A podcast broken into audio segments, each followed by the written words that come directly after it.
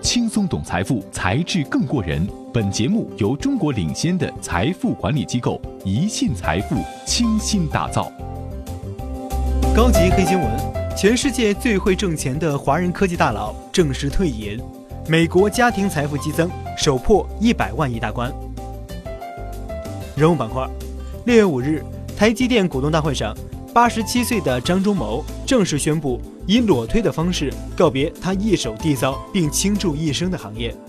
这个拿着烟斗读着莎士比亚的一代产业巨人，给继任者留下了全世界最挣钱的华人科技公司。二零一七年，台积电实现营收两千零八十七亿人民币，净利润接近八百亿人民币。很长一段时间里，台积电的市值都力压英特尔，问鼎全球最大的半导体公司。台积电的崛起成就了台湾在一段时间内的高速发展。这家科技企业牵动着全球科技业的神经。正因如此，在一年多前，张忠谋便对外宣布自己的退休时间，以留给科技界充分的时间消化。后张忠谋时期，台积电能否延续曾经的强势？世界半导体格局又将发生怎样的变化？一切仍有待时间去检验。数据板块。美联储最新资金流动报告显示，今年一季度美国家庭净资产增加了一万亿美元，史上首次突破一百万亿大关。房地产增值、股市长牛是家庭财富增长的主要原因。史上最快 IPO 工业富联六月八日在上交所上市，开盘涨百分之四十四，达到涨幅上限，封单超百万手。自此。工业富联以三千九百零六亿的市值，超过海康威视，成为 A 股市值最高的科技公司。机构投资者杂志日前公布了二零一七年全球最赚钱的对冲基金经理名单，赚钱金额和增幅之快都令人瞠目结舌。前二十五位共赚了一百五十四亿美元，较上年增长了百分之四十。其中，文艺复兴科技的西蒙斯以十七亿美元的收入位居榜首。六月二日，第十九届巴菲特慈善午餐竞拍在 eBay 上正式落幕。此次参与竞拍的总共有六位买家，而六人总共出价了一百三十六次。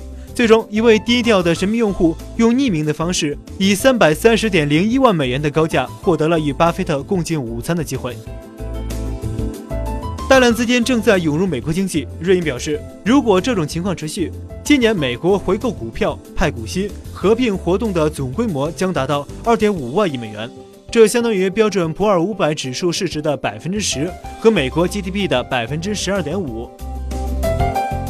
图片板块，美国白宫五号宣布，美朝领导人会晤的地点定在新加坡圣淘沙岛上的加佩勒酒店。消息人士称，选择此地的最主要原因是这里更有利于保证领导人安全。六月五日是世界环境日。全球污染最严重的国家之一，印度再次成为世界环境组织的众矢之的。法新社四号称，最新调查显示，全球十五个污染最严重的城市中，印度占了十四个。而印度也是二零一八年度世界环境日主办国，今年的主题是打败塑料污染。穿着泳装、踩着高跟鞋走秀是人们心中选美的代名词。不过，现在美国历史悠久的美利坚小姐选美主办方近日宣布，今后美利坚小姐的比赛中，他们会取消泳装环节。这一突破性的变革或将成为选美史上的里程碑。在安徽六安毛坦厂中学万人送考年度盛况再度上演，十一辆六六六牌号高考专车驶出校门。千余名陪考家长自发手持金榜题名红旗送考生离校，当地派出所抽调十余名警力开道护考，保障安全。声音板块：俄罗斯联邦总统普京。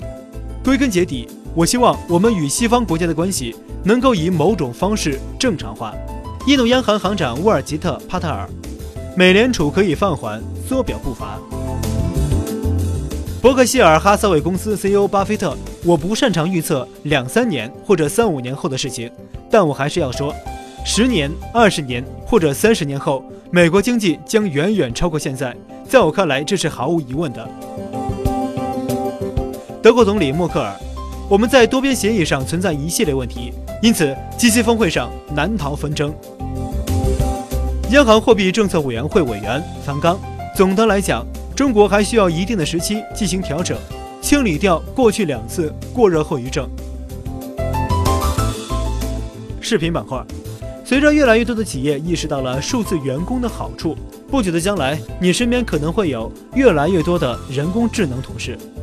下面的视频就给我们展示了这样一个全新的物种——数字人。大眼睛、高鼻梁、漂亮的脸蛋和聪明的大脑，其实这是 IBM 与新西兰灵魂机器公司共同研发的数字人。数字人看起来很神奇，其实是将人工智能加上了人类的面容。它之所以有智慧的大脑，是因为背后有 IBM Watson 的知识系统，它能够自主学习，还能够用自然语言跟人交流和互动，对语义的理解准确度高达百分之九十五。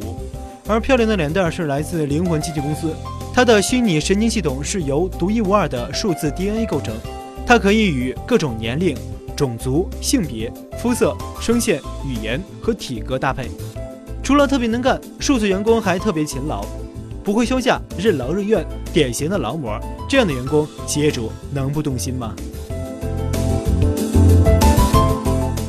感谢您锁定《才智过人》节目，更多财富资讯尽在一信财富。欢迎搜索“宜信财富”公众号，您将解锁更多财富技能。